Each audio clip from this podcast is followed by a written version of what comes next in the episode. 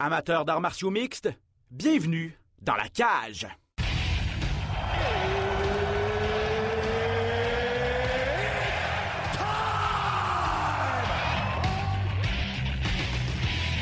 Introducing first.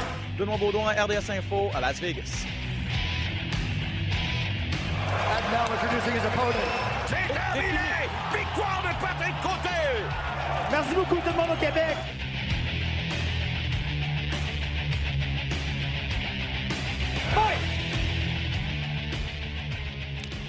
Bonjour tout le monde, très heureux de vous retrouver. Bienvenue à cet épisode de Dans la cage, votre podcast dédié à 100% aux arts martiaux mixtes, avec nul autre que l'incroyable Patrick Côté. Mon ami, comment vas-tu? ça va bien, toi? T'aimes mon introduction? Ouais, c'est parfait. J'aurais pas pu demander mieux. c'est parfait, j'aime ça. Euh, remis tes émotions de samedi soir. On a eu une bonne carte quand même samedi soir UFC 273. Euh, tu sais, puis on en parlait la semaine passée, puis moi j'étais comme ah j'ai peur que ce soit vraiment pas serré les trois derniers. Bon, un des trois n'a pas été serré, mais euh, finalement on a été quand même servi. Quelques controverses, quelques belles performances à travers tout ça, des, des trucs surprenants. C'était bon, non? Oui, ça a, été, ça a été bon, ça a été long, euh, ça a été ouais, c'est vrai. extrêmement longue, mais les combats étaient bons. Fait que ça, c'est pas, pas grave dans ce temps-là. Tu sais, quand c'est des combats plates, quand on finit à 2 heures du matin, c'est un peu plus rough. Mais là, tous les combats étaient vraiment, vraiment, vraiment le fun. Il n'y a pas eu beaucoup de finition, mais quand même, euh, les combats ont été intéressants du début à la fin. Fait que ça a été comme.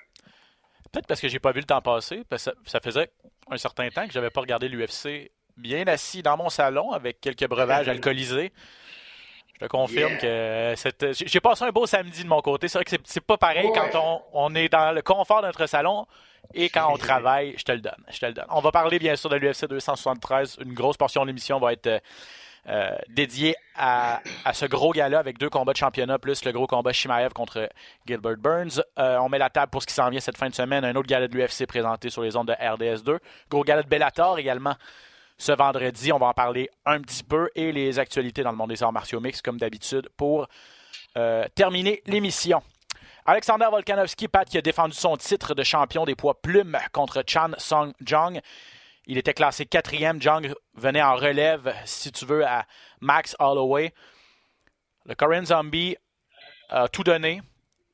Il est très courageux. Il a tout encaissé, surtout. Mais Volkanovski était juste trop fort pour la Ligue. Quelle performance du champion quand même dans ce combat-là. Hein? Écoute, Volkanovski a pu prendre ce combat-là à la légère un peu, être un petit peu moins motivé parce qu'il se battait contre le quatrième aspirant. Euh, mais il a fait exactement ce qu'il fallait faire. Il a prouvé la marche entre le quatrième aspirant et le champion qui est énorme. Euh, écoute, ça a été une volée, ça a été une rince de bout à l'autre. D'après moi, il y a peut-être eu deux rounds, qu'il y a eu 18 aussi.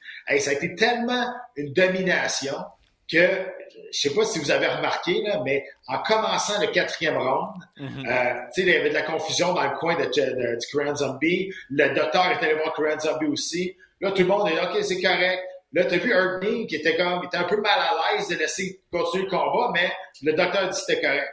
Et Volkanovski s'est approché, puis il a dit au Korean Zombie, il dit, T'es sûr, tu veux que ça, tu t'es sûr, tu veux continuer, là? Il dit, t'es sûr, il dit, regarde, si on peut arrêter ça là, il n'y a pas de trouble, là. Tu sais, je sais pas s'il y en a, si vous l'avez vu, mais ça s'est passé pour vrai. Et là, ça a commencé. La première attaque est arrivée solide. L'arbitre a fait un bon travail. Souvent, on, on, on bâche là, sur euh, Dans cette soirée-là, il a fait deux calls assez ordinaires. Mais quand il fait le bon job, faut le dire, il a fait vraiment le bon job. Il ne s'est pas, il pas acharné sur, euh, sur le combat. Ouais, je suis entièrement d'accord avec toi. Ça a relancé le débat du, du, des fameux arrêts par les hommes de coin qui sont là qui sont là pour, euh, pour protéger leurs combattants, mais qui hésitent bien souvent à, lancer la serviette, si tu veux, ou à, ou à, dire à l'arbitre que c'est terminé. Euh, mais Korean Zombie, on le connaît. Euh, on le savait qu'il n'allait pas abandonner. je suis d'accord avec toi, c'était assez puis, puis Volkanovski en a reparlé en entrevue avec des collègues. Il a dit je, lui ai vraiment demandé. Il dit Je suis pas sûr que lui m'a compris. on sait que l'anglais du Korean Zombie n'est peut-être pas à point non plus, mais et avec l'accent et le protecteur buccal de Volkanovski, avec tout ça mis en compte, il dit Je suis pas sûr qu'il a compris ce que je lui ai dit, mais je lui ai vraiment demandé s'il voulait qu'on en, en, finisse. Il dit Je trouve ça plate que ce soit Herb Dean qui, qui a dû s'interposer. Il a fait son travail, l'arbitre. Ben, Volkanovski a dit J'aurais préféré que le coin du, Korean Zombie euh, fasse le travail. Ouais. Mais on en a déjà parlé, Pat, c'est très, très rare, puis, puis et tu es un peu d'accord avec ça dans le sens où les, les, les, les, hommes de coin, les entraîneurs connaissent leurs combattants et, c'est un peu le. Pour avoir du succès dans ce sport-là, il faut que tu sois courageux, puis il faut que tu sers dans ton mode puis il faut que tu ailles à la guerre. Là, Donc, c'est un peu dans la nature des combattants. Jean-Paul nous a posé la question aussi à Valérie et moi dans la soirée. Il nous a dit on parle de ça, que le coin devrait arrêter, devrait arrêter. Mais il dit, je vais vous poser une question. Il dit, vous, là, avez-vous déjà dit à votre coin, à un moment donné, si ça ne va pas bien, dans sa serviette, les deux, on se regardait, on dit, non, jamais. Il n'y a pas un temps qui va dire, euh, si ça va mal, là, il va me sauver. Il y a tout le temps une, chance, à un moment donné, peut-être ça, ça se retourne. Et c'est l'instinct du combattant, c'est l'instinct, j'allais dire l'instinct du tueur, là, mais tu sais, je veux dire, ceux qui nous écoutent vont comprendre ce que je veux dire. Là. Si c'est la première fois que tu écoutes euh, ça, tu vas dire, voyons, c'est barbare, ce sport-là. Mais honnêtement, c'est ça pareil. Tu sais, on est des compétiteurs, mm-hmm. hommes ou femmes. Et tu veux jamais que, ton, ton, coin lance sa serviette. Et ça peut faire des frictions par la suite. Ça, peut être... C'est rare que c'est bien interprété. Euh, mais écoute, c'est sûr que le combat était à sens unique. Là. On mm-hmm. s'entend. Et il y avait beaucoup de dommages qui avaient été infligés aussi. Mais l'arbitre a fait son travail, c'est ça l'important. L'arbitre, c'est pas euh, pas acharné à la décision du docteur et, du coin. Il a fait son travail pour protéger le combattant, puis c'était correct comme ça. C'est arrivé au tout début du quatrième round, cet arrêt de l'arbitre. Donc, 21e victoire de suite pour Alexander Volkanovski. Troisième défense de titre euh, pour lui. Et dans les classements, il a fait un bond dans le classement des meilleurs combattants livre pour livre de l'UFC. Il est maintenant deuxième derrière Kamaru Ousmane. Qu'est-ce qui a été le plus impressionnant d'Alexander Volkanovski euh, samedi soir, Pat? Sa rapidité des mains, sa contre-attaque, son jab qui est tellement efficace. Son jab est incroyable. Honnêtement, là. Puis, tu sais, j'ai expliqué euh, samedi soir aussi sur les ondes le monde, ils se font comme un peu prendre parce qu'il court de taille, mhm. mais il a une longue portée, il y a des longs bras, puis il utilise tellement bien cette portée-là. Son jab est fantastique, honnêtement. Là. Puis après ça, ben, tout bien après, mais très bon contre-attaque, travaille toujours en combinaison en contre-attaque. Sa confiance est au tapis, là. 21 victoires de suite, euh, troisième défense de suite euh, euh réussie. Euh, là, on commence à parler de lui comme si, comme si c'était le, le greatest of all time, le GOAT des 145 livres. Moi, je pense pas qu'il a accompli encore ce que Josado a fait. Euh, ça va être très dur, mais c'est sûr que là, il est en train de se cimenter dans, dans, dans l'histoire des, des, 145 livres, ça c'est sûr. Le prochain qui va arriver, ben, c'est probablement Max Holloway, la trilogie qui mhm. va arriver. Euh, par la suite, qu'est-ce qu'il va avoir? T'sais, on regarde Calvin Cater. Il y a Rodriguez qui va se battre comme Brian Ortega. Si Rodriguez gagne, peut-être. Euh, il a déjà mentionné que le désir peut-être de monter à 155 livres aussi. Donc, euh, tu sais, on ne sait pas trop, mais tu sais, à 145, si Max Holloway n'est pas capable de se donner du trouble, euh, je vois pas personne d'autre être capable de, le détrôner de là. Il a mentionné que la division des 155 livres pourrait peut-être une option pour lui euh, pour, euh, Volkanovski, en fait, euh, dans un avenir plus ou moins rapproché, il n'a pas dit je vais, faire le move tout de suite, mais il a ouvert la porte. Il a dit il pesait quoi de plus de 200 livres quand il jouait au rugby, de toute façon. Il dit je me suis déjà battu. 215. Il dit je me suis déjà battu chez les Milo, je pense. Il dit je, suis invaincu chez les Milo. Euh, faire 155 livres. Là, il se bat à 145 livres, imaginez, il dit ça. Monter à 155 livres, ça me fait pas peur. J'ai déjà affronté des gars pas mal plus gros que ça. Euh, mais je veux revenir sur la discussion des, des meilleurs livres pour livres parce que parce que c'est intéressant et c'est subjectif. Euh, tu as ton opinion, j'ai mon opinion, le voisin a son opinion, je veux dire, et, on peut débattre, c'est ce qui est intéressant. Mais là, je te nomme Kamar Ousmane, Alexander Volkanovski, Adesanya, euh, Oliveira. Est-ce que Max Holloway pourrait être présentement le meilleur au, monde livre pour livre, selon toi? Pour, moi, perso, c'est encore Kamar Ousmane, mais avec ce qu'il a, a démontré samedi, euh, Volkanovski dans la conversation pour toi? Euh, pas encore. je pense qu'il faudrait qu'il cimente un peu plus euh, euh, sa domination. Avec une victoire face à Max Holloway, c'est sûr, c'est parce que c'est manière qu'il gagne aussi.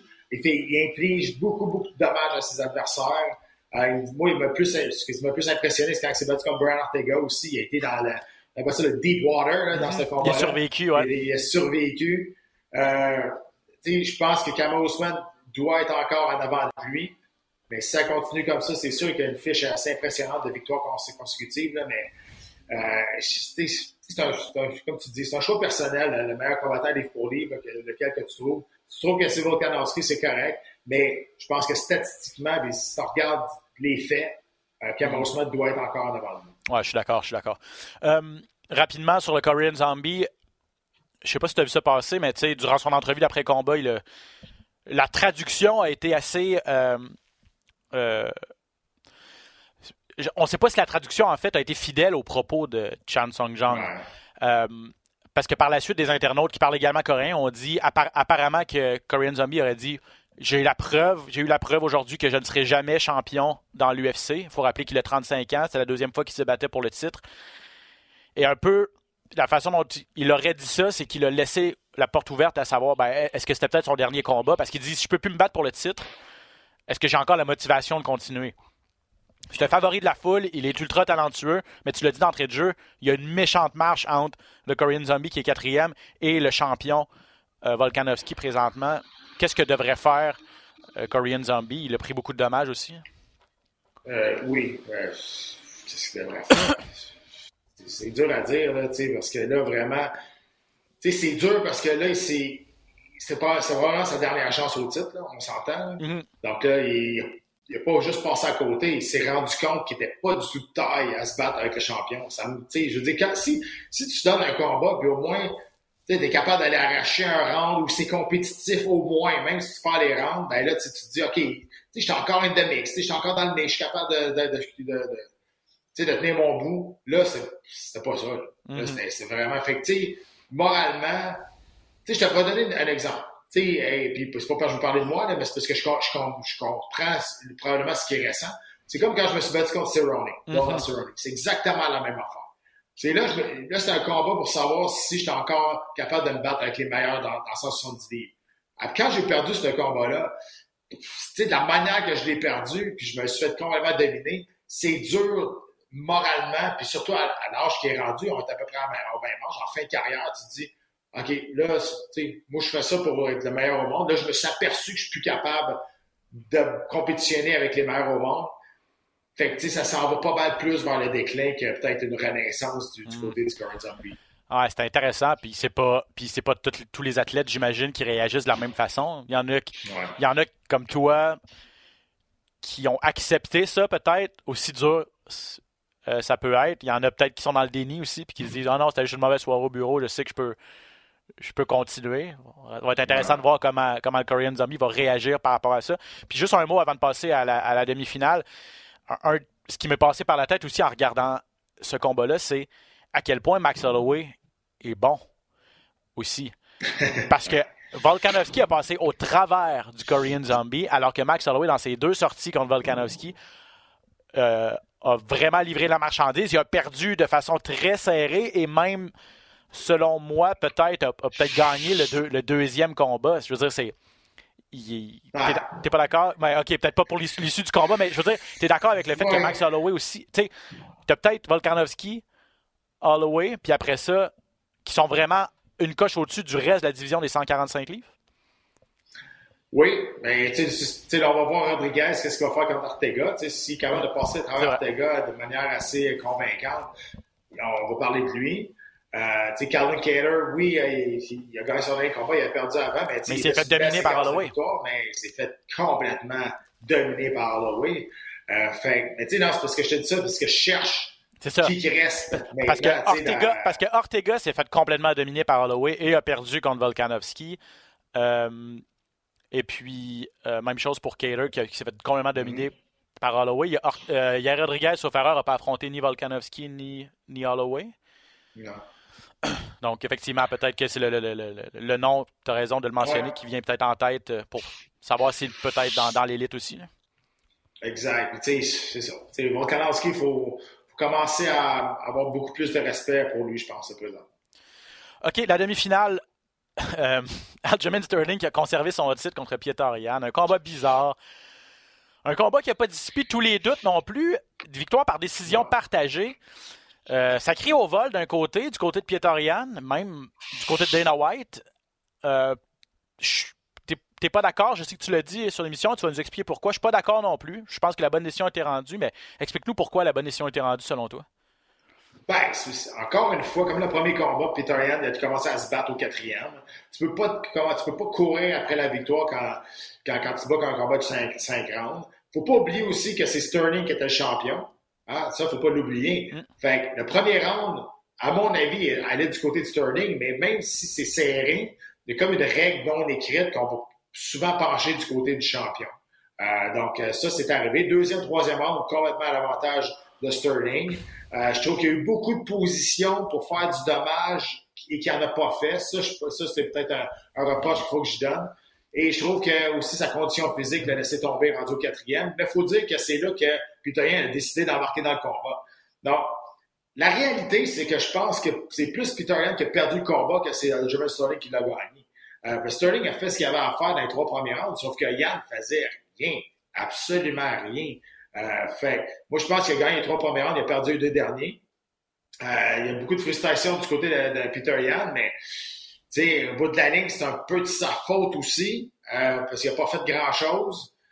Euh, mais encore une fois, ça reste, ça reste encore une, euh, sais, un éléphant dans la chambre quand tu à ça. ce combat-là.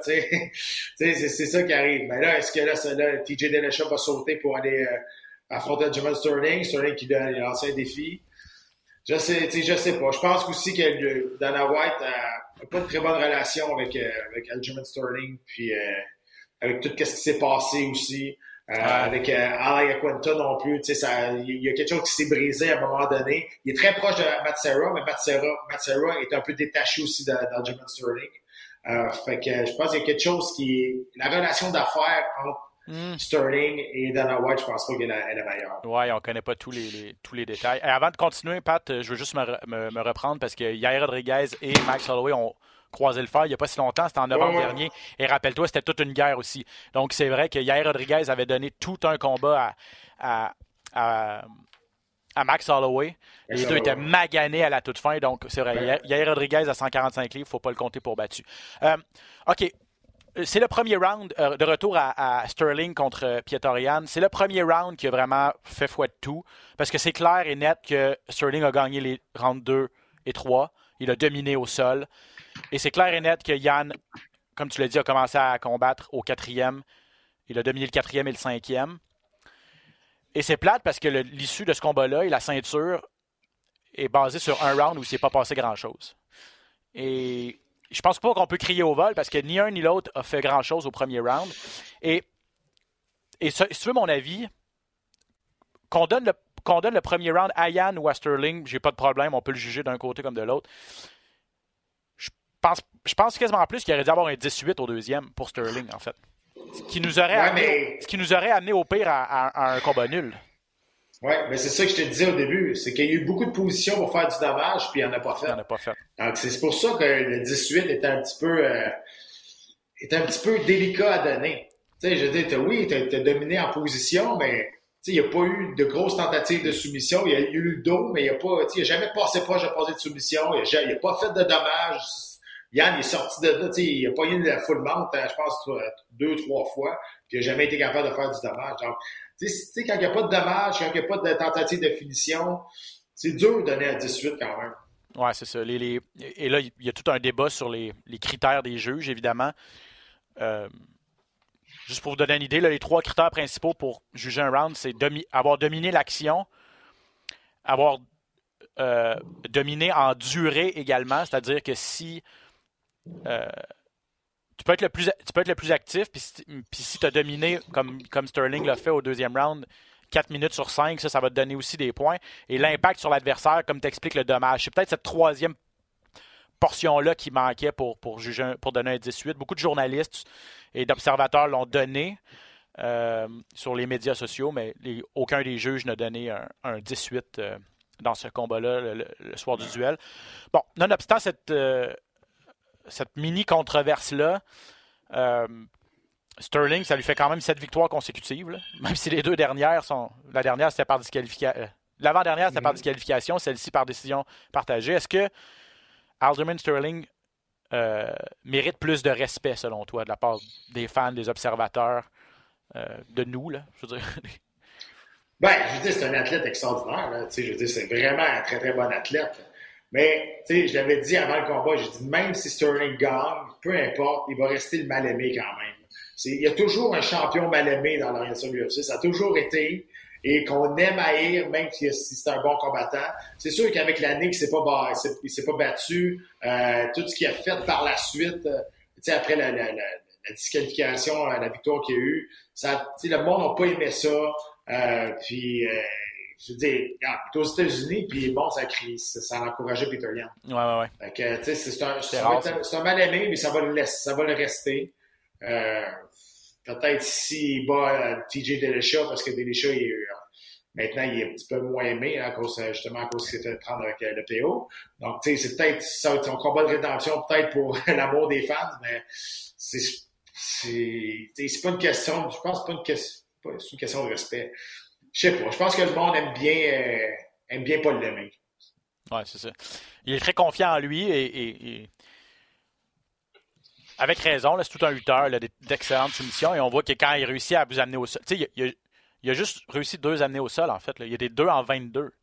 Ça peut mm-hmm. paraître vraiment ridicule quand on regarde juste les statistiques, mais c'est ce qu'il a fait avec.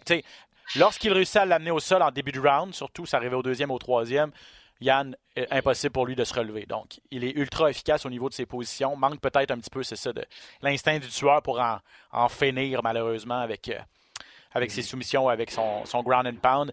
Euh, bon, tu l'as dit, là, ça semble pas mal assuré que ce soit TJ Dillashaw. Il est deuxième aspirant. Lui, il est revenu d'un an d'absence, d'une suspension en juillet dernier où il a été chercher une victoire à l'arracher quand même. Ça, ça, a été difficile contre Corey Sanhagen, mais Dillashaw est quand même aspirant numéro 2. J'aime Et j'ai vu faire surface l'option de José Aldo, potentiellement. Euh, il y a des gens qui disent non, on devrait peut-être. C'est peut-être pas Dillashaw qui devrait avoir la chance au titre, c'est peut-être José Aldo, qui a trois victoires là, de suite contre de très très bons combattants à 135 livres. Sa renaissance se poursuit. Euh, mm-hmm. Lequel des deux tu préférais si tu étais matchmaker? Ah, ben, ben, personnellement, j'aime mieux José Aldo que TJ Dillashaw. ça, c'est sûr. Mais je pense que ça donnerait un meilleur euh, combat avec TJ Dillashaw à cause de ses qualités de lutteur, à cause de sa vitesse, à cause de son mouvement de jambe. Euh, J'adore. Euh, je, ouais, je sais pas. Il faudrait vraiment que, que ce soit un des très très bons Josado qu'on voit ce soir-là. Même si je mettrais jamais mon argent contre Josado, je l'adore, c'est un de mes combattants préférés. Il reste que faudrait qu'il soit en top shape. Puis, tu sais, faudrait qu'il soit capable de faire mal au début de combat, puis pas justement pas de se faire amener au sol. Même si c'est une ceinture noire, juste Gosien, Josado, c'est, on l'a jamais vraiment vu travailler au, sol. Euh, mais euh, bon, moi, j'irais avec, avec Josado si c'était moi, mais je pense que ça va aller plus du côté de À suivre donc, Hamzat Shimaev contre Gilbert Burns, personnellement le combat que j'attendais le plus de cette soirée et qu'on n'a pas été déçu non plus. On voulait avoir des réponses à nos questions. On voulait savoir si Hamzat Shimaev était le real deal, comme on dit en bon québécois. Est-ce qu'il était vraiment aussi bon que, qu'on nous le vendait? Et il a été testé. Gilbert Burns a vendu très chèrement sa peau, a même passé proche d'en finir au deuxième round. Quelle guerre entre ces deux gars-là. Et, ni un ni l'autre n'a arrogé de sa performance. Et, la bonne nouvelle pour Hamzat Shimaev, c'est non seulement il a gagné, mais aussi il sait peut-être ce qu'il doit améliorer pour la suite. Là. Il, il, va, il, y a encore de la place à grandir pour lui. Il va apprendre de ce duel-là. Et c'est ce qui est dangereux pour ses futurs adversaires, honnêtement. Et ça a failli se finir au premier round. Ça passait proche, là, honnêtement, lorsqu'il l'a amené à terre. C'est un gars qui est très fort physiquement. Faut pas oublier aussi hein, que Shimab est dans le ramadan. Qu'il a jeûné toute la semaine. Là, OK? Là, faut pas oublier ça aussi. Là. Euh, puis il a réussi quand même à faire un combat comme ça. Euh, avec haute intensité pendant trois minutes, pendant trois rounds. C'est quelque chose d'extraordinaire, ça, honnêtement. Là. Euh, puis, il y en a qui vont dire, ah, est-ce que la valeur de Schmev a baissé? Est-ce que, est-ce que son étoile a pâli? Parce que je te rappelle là qu'il est allé se battre contre l'aspirant numéro 2. Pas, euh, pas le 7, 8, là. Il est allé se battre contre Gilbert Burns, l'aspirant numéro 2. Comment tu veux que son étoile ait pâli ou que sa valeur ait diminué avec ben, un combat de même? Parce il est allé parce qu'il n'y a pas fini au premier round, dans le fond, c'est ça. Là. Comme qu'il l'avait mentionné. Euh, mais Et comme il nous l'avait montré dans ses 10 combats précédents, c'est ça. Je le sais, je le répète. Il se battait contre l'aspirant numéro 2 entièrement à un moment donné. Là, faites la part des choses, regardez contre qui bat aussi. Ah, ah tout à fait. Mais se rendre à la décision, pour la première fois de sa vie, se faire tester, là on sait qu'il y a un menton, on sait qu'il y a de la résilience, on mm. sait qu'il est capable de revenir, et là il, s'est fait, il est allé chercher des minutes d'expérience dans l'octogone. Tout ça, est vraiment pas bon pour ses futurs adversaires. Ça va le rendre vraiment meilleur par la suite. Et je pense que c'était juste bon que ce combat-là soit arrivé à lui. Et surtout face à Gilbert Burns, qui est aspirant numéro 2. Tu sais, si ça avait été contre aspirant numéro 6, 7, là, je t'aurais dit, OK, il y a encore beaucoup de travail à faire. Là, c'est battu contre un ancien aspirant numéro 1 au titre, un ancien euh, combattant, combat, un gars qui s'est battu au combat de championnat du monde, qui a ébranlé euh, euh, Ousmane aussi dans ce combat-là. Euh, écoute, je dis, c'est en étoile à zéro pali, là. Puis ça va être intéressant de voir ce qui arrive. Puis surtout, surtout encore plus qu'est-ce qui est bon, c'est qu'il a démontré une humilité surprenante qu'on ne mm. connaissait pas de ce gars-là. Après le combat, il a pris le micro, super humble, euh, qui a dit qu'il était fatigué, qu'il avait mal, que ça, qu'il, se nourrissait de ça, qu'il était content. Il a, il a rendu hommage à son adversaire. Écoute, ça a fait oh, OK, ce, ce, ce gars-là est très, très dangereux parce qu'il est capable de, de prendre l'humilité, il est capable de se regarder, puis il va apprendre énormément, comme tu dis, de ce combat. Qui gagne entre Hamzat Shimaev et Kamaru Ousmane? Et, écoute, euh, je pense que Shimaev a peut-être besoin d'un ou deux combats encore pour se rendre au championnat du monde. Euh, je sais que là, je pense qu'on va le mettre contre Covington. Euh, c'est ma prochaine question. C'est ça la logique, là. Qui gagne? Euh, réponds, à, à Shimaev contre Ousmane. Donc, Ousmane? Aujourd'hui, aujourd'hui Ousmane. Qui gagne entre Shimaev et Covington maintenant? Autant qu'on haït, autant qu'on l'aime pas, Covington, autant que c'est un excellent combattant, honnêtement. Mais je pense que Shimaev, s'il touche une fois, Covington n'a pas une résilience. Quand il se fait toucher, là, il tombe à, il tombe à plat. Ça, ça, ça arrive souvent. sais, avec tout ce qui va se passer, euh, est-ce que, est-ce que, est-ce que Covington va être capable d'amener au sol? on n'a jamais vraiment vu Chimère se faire tester au niveau de la lutte défensive. Euh, ça, c'est une autre question aussi. Mais si tu me demandes la question aujourd'hui, euh, je, je, je, peut-être plus du côté de Chimère. OK, intéressant. Je, vois, je vois un peu Covington comme. Et, c'est deux combattants différents, mais je vois, je vois un peu Covington comme une version améliorée de Gilbert Burns, c'est-à-dire euh, excellent lutteur pas, euh, et un lutteur de contrôle aussi. Il va contrôler les positions, va vous clouer au sol. Il n'y a pas des soumissions incroyables, Covington. Et, il y a beaucoup moins de puissance. Il y a moins de puissance, ouais, il y a moins de puissance, c'est vrai, que Gilbert Burns. Plus de volume. Il travaille plus en volume euh, au niveau des coups. Écoute, c'est dur à dire. Rendu, rendu là, dans les tops, c'est dur à dire. Hmm. Mais, tu sais. Faudrait que ce soit un combat de 5 rounds. Faudrait que ouais, puis, tu sais. 5 rounds, je, pense, je, donnerais l'avantage à Covington. Ça, ça c'est sûr. Faudrait que ce soit. Parce qu'il n'y a jamais eu de 5 rounds non plus, Shimaev. Là, à un moment donné, avant de le ah. mettre aussi en. Un moment, avant de le mettre contre Usman, peut-être le mettre en finale d'un gala euh, Fight Night ou le mettre en demi-finale. en demi-finale d'un pay-per-view et mettre ça 5 rounds, euh, peut-être. Ça s'est déjà vu. Euh, mais moi, je, pense que si affronte Covington, si affronte Covington, Covington va le demander. Je pense aussi. Ça serait très intelligent de sa part de faire, euh, de demander un combat de 5 rounds. je pense pas qu'on va refuser de l'autre côté, là. Euh, mais, encore une fois, je le répète. Shmaev était en ramadan. Shmaev était, en fasting toute la journée, pendant la semaine de combat. C'est pratique quand tu veux couper du poids, par exemple? Ouais, mais c'est incroyable ce qu'il a réussi à faire ce soir-là en étant justement dans le ramadan. Il y en a plusieurs combattants qui, qui, font le ramadan qui se battent pas pendant cette Qui se battent pas. Ben, même Habib a, jamais, a toujours Habib, de se battre durant le ramadan, effectivement. Euh, ouais, j'avais pas pensé à ce point-là. C'est un, bon, un bon point que tu amènes. Ça vous donne une idée à quel point ce gars-là est C'est un animal qui est, qui, est, dans une classe à part. Là. Je veux dire, son talent, son charisme, son. Euh, juste, juste, sa domination, sa force physique, on voit que c'est un spécimen. Mm-hmm. Hamza Chimer. sa confiance. aussi. Donc, grosse victoire pour, euh, pour lui. Il a fait un bon job dans les classements. En passant, là, il est devenu euh, troisième derrière, euh, derrière Ousmane, Colby Covington et Leon Edwards. Donc, Covington, aspirant numéro 1, Edwards, aspirant numéro 2. Maintenant, le troisième est Hamzat Shimaev. Rapidement, dans les autres combats, Mackenzie Dern qui a prouvé qu'elle avait le meilleur jiu-jitsu chez toutes les femmes de l'UFC. Elle n'a pas réussi à en finir avant la, avant la fin, mais on voit que lorsqu'elle s'agrippe à vous, c'est très difficile de s'en sortir. Hein? Tesha, Torres peut en, peut en témoigner. Il faut lever quand même notre, notre chapeau à Tesha Torres au deuxième round qui a survécu là, à un Kimura qui est, qui est resté debout. Elle a tout fait les bonnes choses pour, pour se sortir de ça. Et, et, juste un mot là-dessus. Quels athlètes ces deux mm. femmes? Il y en a, il y en a des athlètes incroyables.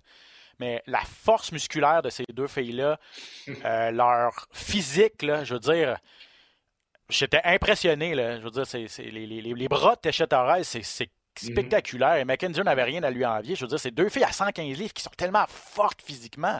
C'est impressionnant de voir les, les, conditions athlétiques, là, je veux dire, la, forme physique de ces athlètes-là à l'UFC. Wow. Oui, c'était la condition physique aussi des deux jusqu'à la fin. Là, ça a été trois minutes, euh, trois heures de, de, cinq minutes sans arrêt. Le pace a été vraiment haut. Ian Gary qui euh, l'a emporté contre Darian Weeks, le, cette deuxième victoire à l'UFC pour l'Irlandais euh, Gary. Mike Marlott s'est fait un nom, je ne le connaissais pas. le Canadien Mike Marlott qui a battu Mickey Gall, gros cas au premier round. Et ce qui a retenu aussi l'attention, c'est le fait qu'il ramasse des sous pour pour venir en aide à une, la fille d'un de ses coachs, j'ai bien compris, qui est atteinte du cancer, la petite fille d'un de ses coachs atteinte d'un cancer. Il a dit, je vais donner mon show money, donc 10 000 pour, à cette cause. Finalement, Dana White qui a dit, garde ton argent, t'en as besoin, je vais le donner, moi, le 10 000 pour la cause. C'est toute une histoire. Il y a des fans qui ont donné de l'argent. Il a demandé aux gens de donner sur GoFundMe. Apparemment, il a ramassé énormément de sous. C'est... Ah, pas de 25 000. Ah, c'était c'est une belle histoire et ça vous prouve à quel point. Je pense que ce gars-là va être un ambassadeur incroyable pour les arts martiaux mix canadiens. De un, il a l'air très bon. De deux, c'est un coach. Il est, coach pour quelle équipe déjà? Team Alpha il a été le coach de striking pour Team Alpha pendant, pendant quelques années. Pour ce combat-là, il a passé tout son camp d'entraînement à Toronto, Niagara Top Teams. Euh, mais, euh, mais oui, c'est un gars qui a, il a fait cette marche-là vers l'octogone souvent avec d'autres combattants. Il dit, je, suis habitué. C'est pas quelque chose de nouveau pour moi. C'est sûr que c'est moi qui vais aller combattre, mais c'est pas quelque chose qui, qui, me rend nerveux de faire la marche vers l'octogone. Donc, retenez ce nom, Mike Marlott. 60e victoire pour Alexis Olenek. Finalement, il a pu aller la chercher. Je pense que c'est sa première victoire en quatre sorties. Quand même un pas pire plateau pour un combattant professionnel. 60 victoires. 48e soumission. Ah, c'est ça. C'était. c'était... Comment, comment, t'appelles ça en français, sa, sa soumission, le scar, euh, la cravate euh, ou le, le, non, foulard? C'est, le foulard euh, meurtrier, genre. C'est le, Scarface, quelque chose. Mais c'est une, c'est, une des plus vieilles techniques de lutte, soumission, de catch wrestling qui existe. mais lui, quand même, encore de la capable de la passer. Ah, c'est ça. Je suis surpris, qu'il ait passé ça, une ceinture noire de show brésilien, que, que l'autre s'est fait prendre avec ça facilement. Mais bon, euh, écoute, lui, c'est une de ses spécialités qu'il a pas dépassé. Euh, rapido, euh, c'était le, début des, des bonus, les de performance des amateurs aussi qui peuvent voter avec le fameux crypto.com. 30 000 à Hamzat Shimaev en bitcoin, 20 000 à Volkanovski en, en, bitcoin et 10 000 à Pietorian en bitcoin aussi. Comment je pourrais formuler ma question? C'est plusieurs millions de dollars hein, que, crypto.com donne à, donne à l'UFC. Ça semble? Euh, ouais, c'est ben, pas tant que ça, honnêtement. C'est plus une publicité. Euh, puis je pense qu'ils ont un partenariat aussi avec euh, à l'extérieur de ça. Euh, c'est pas, pas, pas des centaines de millions de dollars qu'ils ont, ont, donné. Mais écoute, ben, pour l'UFC, je veux dire, c'est du free money donner des, des, des cryptos. C'est du free de donner des bitcoins. Là. Ça a l'air gros, mais si t'es pas dedans ça, dans ce marché-là, si tu regardes pas ça sans arrêt, si t'es pas assidu, ouais. avoir, de, avoir de, de, de, la crypto, c'est comme c'est abstrait comme argent. Là. Ça peut être très très bon ou moi, la plupart du monde que je connais qui ont investi dans, dans le Bitcoin n'ont pas fait beaucoup d'argent encore. Il y en a qui en ont fait, là, mais. Si tu as investi il y a 10 ans, tu en as fait beaucoup. C'est ça, exact. Si tu un investisseur. Non, tout ça pour dire, parce que je voyais passer des. des et, ça, c'est un débat qu'on pourrait avoir une autre, une autre fois, mais les gens disaient par rapport au nombre de dollars que Crypto.com donne à l'UFC, qui se compte en millions, le fait qu'on donne seulement des bonnies juste sur les quatre pay-per-view en plus de, euh, de, de, 60 000 dollars au total. L'UFC s'en met énormément dans les poches et pas beaucoup dans les poches des combattants, mettons. C'est la critique qui est. Dan, il va toujours en avoir, là. même si on donne des bonnies de 1 million par combat, par combat à chaque combattant, il va toujours avoir du monde pas content. fait que là, tu sais, l'UFC, ils veulent leur donner encore plus. Puis là, j'essaie pas d'excuser l'UFC. Je fais juste dire, le monde sont jamais, jamais contents. fait que, tu sais, c'est ça pareil. Tu sais, là, ils donnent des bonnies de, plus. Tu sais, oui, c'est vrai. Tu sais, le partage des revenus est ridicule avec l'UFC puis avec ce qu'ils redonnent aux combattants. Mais tu sais, là, il en donne des d'autres bonnets. Puis là, le dernier show, il a donné 9 bonnets de performance. Fait, fait que, tu sais, Essayez de, voir le, essayez de voir le positif au lieu Ben, de c'est focuser ça, sur le négatif. Ouais. C'est vrai que c'est plate au niveau des partages des revenus. Moi aussi, je pense que les combattants méritent plus d'argent, plus de bonnets, plus, plus de, de, de mieux, une, une sécurité d'emploi, une assurance maladie, assurance blessure, whatever. Mais la réalité, c'est ça. Fait que là, ils ont donné plus de bonnets, ils ont donné de l'argent. C'est- le fun pour les combattants. En plus, ça, ça va. C'est pas le boss qui décide, c'est les fans qui vont décider qui, qui, donnent. Fait ça, c'est pas aussi. Ouais, effectivement. OK, on va, le temps file quand même. On va se dépêcher un petit peu, mais il y a un gala de l'UFC cette fin de semaine. Euh, on, retourne à l'Apex de Las Vegas. Pas une- sur papier, pas une carte énorme, pas beaucoup de grosses implications au niveau des classements, surtout que euh, la demi-finale qui impliquait Uriah Hall est tombée finalement. On se retrouve avec, en demi-finale, aux dernières nouvelles, avec deux gars qui vont faire leur début à l'UFC pour vous donner une idée de la, de la profondeur, si vous voulez, de cette carte-là. Mais quand même, la finale risque d'être intéressante. Vincente Luque, un de mes combattants préférés, personnellement, à 170 livres. Un gars qui donne toujours, toujours un spectacle, est sur toute une séquence, quatre victoires de suite. Euh, seulement trois défaites à l'UFC. Euh, il affronte Belal Mohamed. C'est une revanche. Euh, il y a- je pense qu'en 2016, euh, Luque avait facilement battu Mohamed euh, par KO au premier round. Mais là, les deux gars ont fait leur, euh, leur chemin dans la catégorie des 170 livres. Mohamed est maintenant sixième, Luque est cinquième. Euh, c'est logique de, que ces deux gars-là s'affrontent de nouveau. Euh, on espère, en tout cas pour Mohamed, que ça va pas se passer comme la dernière fois.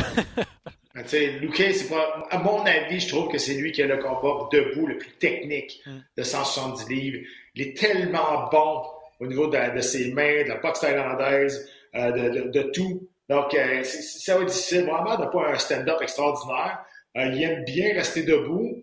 C'est un combattant qui. qui tu sais, bon, j'ai de la misère à trouver sa spécialité à Bahamel Mohamed. Tu sais, Ouais. Il, il- il est correct partout, puis il réussit à se faufiler quand même, puis aller chercher des, des victoires importantes. Mais tu regardes ça, puis tu sais, mettons, tu joues à des jeux vidéo, pas lui tu vas prendre en premier. C'est pas ton personnage préféré. tu non, mais non, mais non. Parce que je sais pas dans quoi il est bon. Pas vrai, il, est- il est comme correct dans tout, mais ça marche. Fait que, mais honnêtement, si tu me demandes mon choix, je vais prendre des Jeté Luque, puis euh, tu sais, si. Puis honnêtement, ça pourrait être. euh, ça pourrait être. Tu sais, je sais que là, euh, tu sais, Shimaev, là, il, veut aller euh, tout de suite aller contre Covington, comment, mais Luque, tu dis, là, il était sur une séquence de victoire, là, il s'approche, là. F- si passe à travers Mohamed d'une façon encore étincelante comme le dernier coup, il va falloir commencer à parler de lui comme étant avoir un combat potentiellement éliminatoire pour un titre. Ouais, je suis en- 100%, 100% d'accord. Je suis en train de. Désolé, je regarde mon téléphone, mais je suis en train de regarder la carte. euh, Ben, la Ah, carte de cette fin de semaine. Ouais, c'est sur Tinder. ok, c'est bon.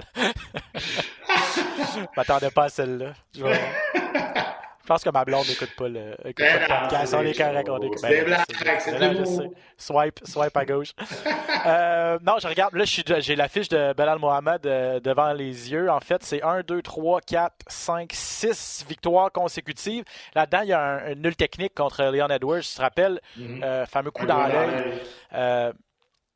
Euh, ça, ça se passait en 2021, il y a peut-être un an à peu près. Mais ils reviennent de victoire contre Steven Thompson, contre Damien Maia. Il a battu Diego Lima. Et du côté de Luque, ben lui, c'est ça, c'est quatre victoires de suite. Euh, sa dernière défaite, c'était contre Thompson aussi, donc euh, en 2019. Euh, je suis entièrement d'accord, je veux dire, c'est ça. C'est tu sais, c'est une défaite qui a fait mal pour, pour Vicente Luque, sa dernière contre, Tho- contre Thompson, parce qu'il était sur une séquence de sept victoires à ce moment-là Ouais. Perdu contre Thompson. là, il a fait- Puis c'est fou dans des divisions comme ça, où il y a beaucoup de profondeur. Une défaite comme de Luque contre Thompson, ça l'a fait vraiment chuter dans les classements. Ça lui a fait descendre beaucoup d'échelons. Il faut qu'il reparte sur une Ouais. séquence incroyable de 4, 5, 6 victoires pour qu'on reparle de lui pour un combat de championnat. Mais tu sais, le gars, le gars est à l'UFC depuis longtemps. Euh, il a 8 bodies de performance aussi à sa fiche. Donc, on peut même pas dire. Il est souvent dans des guerres, il, est souvent, il réussit des performances incroyables. On peut même pas dire que c'est un combattant qui obtient pas sa chance parce que c'est un combattant qui est plate. Vicente Luque. en Ah, absolument pas. Moi, moi c'est un de mes combattants préférés à 170 livres, honnêtement. Là. Je trouve qu'il n'y a pas assez de. de... J'allais dire pas assez de promotion autour de lui, mais tu sais, là, il y a- l'occasion, encore une fois, de briller dans un combat finale, event euh, en finale. Fait que, c'est à lui à prendre cette chance-là. Ça. Euh, et Mohamed, je veux juste vérifier parce que lui, lui c'en est un qui n'a pas beaucoup de victoires avant la limite. Euh, Non, mais c'est ça, je te dis. C'est pour ça que je te dis, je sais pas dans quoi qui est. Ben, je sais dans quoi qui est bon, là, mais Il je sais pas technique. dans quoi il se spécialise. il est Il est technique. comme, un, comme un peu bon partout. C'est un peu bon partout, mais pas excellent dans rien. Tu sais, C'est- quatre- 20 victoires, 3 défaites, une fiche incroyable, mais euh, Mhm. seulement 4 KO, une seule soumission et 15 de ses 20 victoires par décision. C'est ça, qui lui fait mal un petit peu, Belal Mohamed. Mais bon, s'il peut aller battre Luque, euh, ça va être un gros nom à sa fiche euh, pour cette fin de semaine euh, du côté de RDS2. Euh, on a sorti, il y a deux Canadiens qui, font, qui sont sur la carte. TJ Laramie, qui a tout un duel, Pat. il n'aura pas de facile pour TJ Laramie à sa deuxième sortie dans l'octogone. On le, on le met contre Pat Sabatini, qui a une fiche de 16 victoires, 3 défaites avec 10 soumissions. Euh, sur une séquence de victoires, invaincu à l'UFC en trois sorties, alors que Laramie, euh, l'Ontarien, a, perdu de façon assez décisive et assez rapide à sa première sortie à l'UFC. C'est un drôle de matchmaking, mais en tout cas, si Laramie peut aller euh, causer la surprise et, battre euh, Pat Sabatini, il va marquer beaucoup de points. Absolument. Je suis désolé pour ceux qui nous écoutent parce que j'ai pas suivi, mais c'est pas un combat qui est accepté à la dernière minute. C'est pas un remplacement, ça. Pas à ma connaissance. Parce que, parce que moi aussi, je trouve que ce match-up-là est assez bizarre. Je vais- si c'est pas, un remplacement. Mais euh, écoute, regarde, c'est à, c'est à Laramie de prendre cette chance-là. Puis, tu sais, il faut qu'il voit ça comme, euh, comme une opportunité incroyable. là. Tu sais, il bat sa matinée, là, il, il se back, là. Tu sais, il se back euh, dans, dans, pas dans le mix, peut-être, mais tu sais, au moins, il va, il va avoir un gros nom, ça va le mettre en- vraiment en confiance. Il bat, euh, tu fais bien de le mentionner, tu as raison. Il, a, il remplace. euh, il remplace, il remplace, il remplace Gavin Tucker, qui est un autre Canadien. Mhm. Euh, il a accepté de le remplacer, mais ça fait déjà depuis. euh, ça- il, il va avoir eu un mois d'avis quand même. C'est pas. c'est- c'est- Ok. Bon, c'est correct. c'est un peu à la dernière minute. C'est pas l'idéal. C'est pas un ouais. de 8 semaines, tout ça, mais il a eu quand même 4 semaines pour se préparer pour ce duel-là. Mais bref, ouais, effectivement, c'est ça. il, a, il a accepté la- la- la- le, le défi. Et, euh, alors, c'est un excellent lutteur, TJ Laramie, en passant. là. Euh, s'est déjà battu au Québec Mhm. avec l'organisation TKO, a déjà été champion. Euh, je pense que c'est son pain et son beurre à devoir contre, contre Sabatini. Je vous le répète, qui est 3-0 à l'UFC. Et Jesse Ronson, le vétéran qui. euh, oui, il est Lui, encore là. lui, il est encore là, là, il revient de suspension, Pat. Il va affronter Rafa Garcia. Écoute bien, écoutez ça, là. Jesse Ronson, malchanceux, court après sa malchance aussi, là, dans, un sens, parce que il été pris pour dopage, je veux dire. Mhm. C'est un supplément. évidemment, comme tout le monde dit, c'est un supplément qui a été contaminé. mais il a- Contaminé. a purgé sa suspension de 20, de 20 mois. Mais là, donc, il est de retour après une longue suspension. Il revenait de sa première victoire à l'UFC finalement. Il avait passé une grosse soumission à sa dernière sortie. C'est son deuxième séjour à l'UFC. 0-3 à l'UFC euh, auparavant. Des défaites serrées par décision partagée, tout ça. Toutes des décisions Il n'était pas capable d'aller chercher la faveur des juges. Un peu malchanceux là-dedans. Là, revient avec une grosse victoire finalement. Des années plus tard, première victoire à l'UFC. Et là, qu'est-ce qui arrive? Renversé. Donc, Jesse Ronson, le vétéran, toujours en quête de sa première victoire finalement à l'UFC à son euh, cinquième combat avec l'organisation et son 32e combat pro. Euh, L'ancien champion de TKO. Donc, il va affronter Rafa Garcia cette fin de semaine du côté de RDS 2. Un mot sur Bellator, on en a parlé un petit peu la semaine passée, mais c'est ce vendredi que AJ McKee va affronter Patricio Pitbull. Ça a brassé un petit peu à la conférence de presse. McKee qui a dit Regarde, c'est pas compliqué, je vais être encore invaincu, je vais défendre mon titre à 145 livres, puis après ça, ben, c'est ton frère que je m'en vais chercher à 155 livres, qui est le champion. Je vais mettre fin à l'héritage des Pitbull chez Bellator. Il manque pas de confiance, mais qui? Mais il a le talent pour le pour, euh, pour, pour, pour un petit peu ses paroles. hein. Ah, Absolument. Écoute, c'est c'est un des meilleurs 145 livres au monde. Ah, toute catégorie, toute, toute organisation confondue, là, il est dans le top 5, il est pas à peu près là, puis pas loin du top 3. Honnêtement, il est vraiment bon. Puis il est méconnu un peu. Si vous écoutez juste l'UFC, c'est sûr que vous le connaissez pas, là. Mais il est méconnu parce que justement, il se bat Bellator, mais il est excellent, honnêtement. Puis c'est sûr qu'il y a un peu d'animosité. Combat revanche, c'est toujours ça. Il y a toujours une histoire du premier combat. La manière ça s'est passé aussi, ça a été pas trop compliqué pour, pour. Donc, euh, euh, dur sur l'orgueil du côté de, de Pitbull. Ben, très dur sur l'orgueil parce que euh, il était double champion, Patricio Pitbull. Il a perdu ce titre contre euh, AJ McKee. Ça n'a pas été serré. Là, je veux dire, il s'est fait euh, passer un, un neck crank au tout début du premier round. Ça n'a même pas duré deux minutes. Et Patricio Pitbull, pour ceux qui le connaissent un peu moins aussi, c'est pas le dernier venu. là. C'est probablement le plus grand athlète qui a été chez Bellator. Comme je vous le dis, il a été champion à 145 à 155 livres. C'est un gars qui a passé le KO à Michael Chandler en une minute. Il n'y a pas si longtemps. pour vous donner une idée que le gars est ultra talentueux. Donc, pour Mickey d'aller chercher le titre de cette façon-là, euh, c'est une superstar. je veux dire, euh, il a signé avec Bellator. Bellator a un joyau entre les mains, doit l'utiliser pour grand, pour, faire grandir l'organisation et pour. euh, je pense, pense que c'est impossible d'aller chercher l'UFC au niveau de la notoriété, mais à tout le moins vraiment s'implanter comme deuxième option là, en Amérique du Nord. Euh, c'est par AJ McKee que ça passe. Mais encore faut-il qu'il défende son titre cette fin de semaine contre, contre Patricio Pitbull. C'est vendredi. J'ai regardé, Pat, si c'était disponible au Canada. J'ai pas trouvé la réponse. Aux États-Unis, c'est diffusé sur Showtime. Et les dernières fois, et j'espère que ce sera la même chose cette fois-ci, euh, il n'y avait pas de diffuseur canadien. Donc, ce que Bellator faisait, c'est qu'ils le mettaient disponible sur leur page YouTube. Imagine. Donc, euh, j'espère que ce sera la même chose. C'est vendredi soir euh, du côté de la Californie. En demi-finale, Vadim Nemkov contre Corey Anderson, l'ancien de l'UFC. Championnat des mi-lourds. Euh, ici, Nemkov est le champion. Un protégé de Fedor Emelianenko. Un, tout un lutteur. Anderson est un pas pire. Anderson est un pas pire lutteur aussi. C'est un peu ça Mhm. qui avait causé sa perte à l'UFC, j'ai l'impression. Il n'était pas assez excitant au- assez au goût de Dana White pour obtenir un combat chez les poids lourds. là. Ouais, exact. Puis honnêtement, c'est, je pense que c'est sur trois victoires de suite, euh, euh, Anderson. Et, Ouais, il a gagné ses trois sorties à Bellator. Exact. Tu sais, je- il, est capable, il est capable de boxer aussi, mais j'ai bien l'impression que ça. Je, je le souhaite pas, là, mais ça, ça peut virer à un combat de lutte très long et très plat, ce combat-là. Euh, mais il reste que le russe. Écoute, si, si t'agrippes, t'amènes à terre, il est quand même solide avec le ground and pound aussi. Là, il ne Ouais, faudra a- pas juste lay and pray. Il, il est très, très violent au sol. Mais j'espère en tout cas que ça, pour ceux qui vont regarder ce combat-là, ça ne virera pas juste en, du, de, de la lutte puis que ça juste des, des positions. Je pense que je pense plus du côté du russe, on va, on va, on va tenter plus de finir le combat que, que. Ouais, parce qu'il a 15 victoires, 2 défaites. Euh, Badin Nemkov, 10 victoires par KO et Ouais. 3 soumissions. Donc 13 de ses 15 victoires avant la limite, beaucoup de KO. là, C'est ça. c'est- c'est- Il fait pas juste c'est ça. Il fait pas juste contrôler la position, il va faire du dommage. Euh, donc ça promet quand même. Vadim Nemkov contre Corey Anderson, championnat des mi-lourds de Bellator, la finale du tournoi des mi-lourds qui a eu lieu cette année, ben, au, cours de la, au cours de la dernière année, et la revanche entre AJ McKee et Patricio Pitbull Fréré, le championnat des poids plumes de Bellator, vendredi soir. Henry Cejudo, Pat, qui officialise son retour, euh, re- revient dans le, dans le pool USADA, dans le, au niveau des tests antidopage. On dit, selon les politiques de l'Agence américaine antidopage, c'est six mois de tests avant de pouvoir combattre.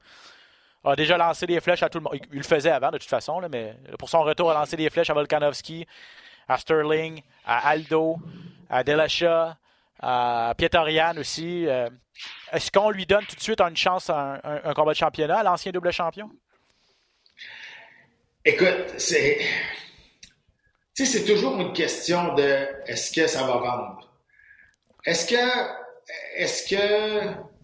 Seudo fait déplacer les foules? Est-ce que le monde l'aime assez? La réponse, c'est je pense pas. je pense pas que c'est un des favoris de la foule. Je pense pas que c'est un gars qui est charismatique. Je pense pas que c'est un gars qui. Tu sais, honnêtement, fait que, tu sais, pour Volkanovski, il a dit, je pense qu'il. il- Je pense pas que. Je pense qu'il met. Non. Il a dit, il doit gravir les, échelons à 145 000 pour arriver à moi. C'est ça qu'il a dit. Donc, euh, il dit, moi, je pense pas qu'il mérite un combat de championnat du monde tout de suite. Il reste qu'il est parti puis il était double champion quand même, 125, 135 livres. C'est pas, c'est pas rien. Mais, est-ce que, si tu me demandes, tu sais, mettons, sur 5 fans, il va peut-être en avoir 4 qui vont te dire, Bon, ça m'excite pas tant que ça, c'est Udo son retour, puis il y en a un qui va être bien excité. Euh, Ça, c'est mon opinion à moi, je pense. Euh, mais même si c'est un excellent combattant, c'est pas un gars qui a réussi à aller chercher euh, la sympathie ou l'empathie de la foule, moi, à mon avis. Son arrogance en, en, en achale plusieurs. Autant que certains combattants qui sont arrogants, les gens vont aimer ça. Parce que Ah, ben, ben, c'est ça. c'est parce que c'est de la confiance. Et, Conor McGregor, au, à- au début de sa carrière, un gars comme Paddy Pimblett qui est arrogant, mais qui est- mais que les gens, ça vient chercher les gens, alors que Seudo, c'est de l'arrogance. Que, et, et c'est fou comment les, les, les, les perceptions peuvent être différentes d'un combattant à l'autre, parce que c'est l'arrogance quand même. C'est juste que pour Pimblett, ça passe, mais pour Seudo, ça passe pas C'est du tout. ça. Exact. quand même fascinant. Donc, il, il dit qu'il veut devenir. C'est ça. Est-ce qu'il va se battre à 135, à 145 livres? Il dit qu'il veut devenir champion à 145 livres, devenir le premier triple champion dans l'UFC, le premier champion dans trois catégories différentes.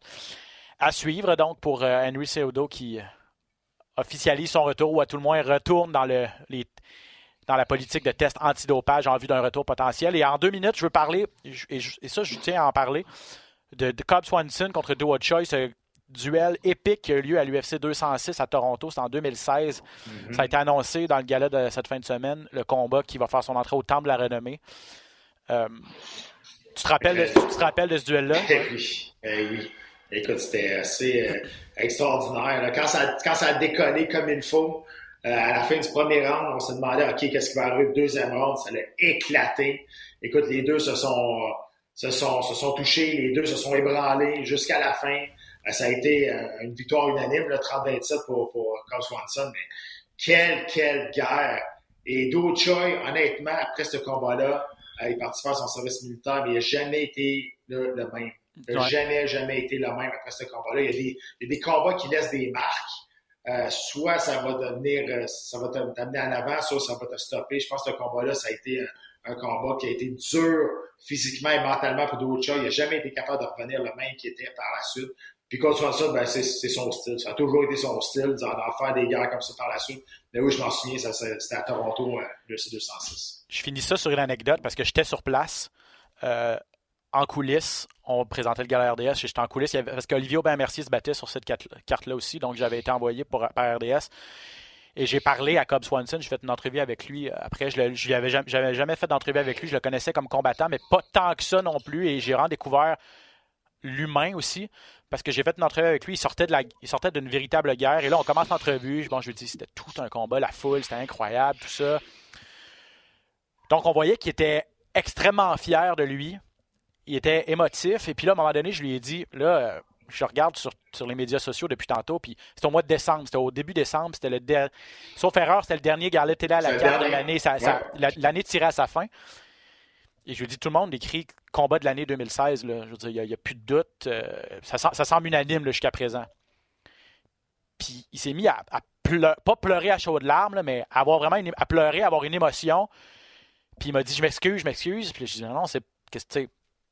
Il dit C'est parce que j'ai jamais rien gagné dans ma vie. Tu sais, j'ai- gagné des combats, mais j'ai jamais gagné de titre. Il y avait, il avait perdu en finale de WEC, je pense. Mhm. C'est le plus près qui est passé proche, le plus près qui est passé d'un titre, d'avoir une ceinture. Puis il dit de gagner ce titre-là de combat de l'année, je pense que ce serait la, une des plus belles, un des plus beaux accomplissements de ma carrière. tu sais. Puis il avait, il avait été très émotif, puis j'avais trouvé ça. Puis tu sais, souvent on regarde ça à la télé, puis on voit des, combattants, puis on dit c'est leur job. Puis, mais, mais de se rendre, c'est quand on leur parle comme ça, puis de se rendre compte à quel point ils s'investissent physiquement, émotionnellement, puis ils livrent une guerre comme ça. Puis après ça, ben, les émotions sont à fleur de peau, puis ça veut tellement dire pour eux. Euh, J'avais vraiment été touché et impressionné par, euh, par cette entrevue-là. C'est une des entrevues qui m'a le plus marqué dans ma carrière. Ben c'est ça. Après, elle est complètement brûlée physiquement, émotionnellement, mentalement. Donc, c'est sûr que les gars sont à fleur de peau. Euh, Il y en a qui pleurent, il y en a qui sont fâchés, il y en a qui sont contents. Euh, moi, personnellement, gang ou père, je broyais tout le temps. Fait que, les gars, c'est sûr que tu, vois la vraie, le vrai visage des combattants ou la vraie beauté de ce sport-là après un combat. Souvent, ben, gang ou père, n'importe quel, il y a un combattant qui va aller dans le, dans, dans le vestiaire de l'autre pour Hey, good fight, puis ils se prennent d'un bras, puis ils sont contents du spectacle qu'ils ont donné. Tu sais, c'est- il y a beaucoup de choses qui se passent en arrière vidéo que le monde ne voit pas, mais que on voit toute la beauté du sport, justement, des arts martiaux mixtes, que même si ça fait 15 minutes, 25 minutes que tu tapes à la gueule, puis tu finisses en sang, puis mais à la fin, les gars ils se prennent dans leurs bras et sont contents de, de ce qu'ils ont fait. C'est quelque chose de c'est quelque chose de dur à expliquer au monsieur, madame, tout le monde, Ouais. mais c'est la réalité. En tout cas, et là, finalement, ça avait gagné le titre de combat de l'année, ce, ce duel-là, en 2016.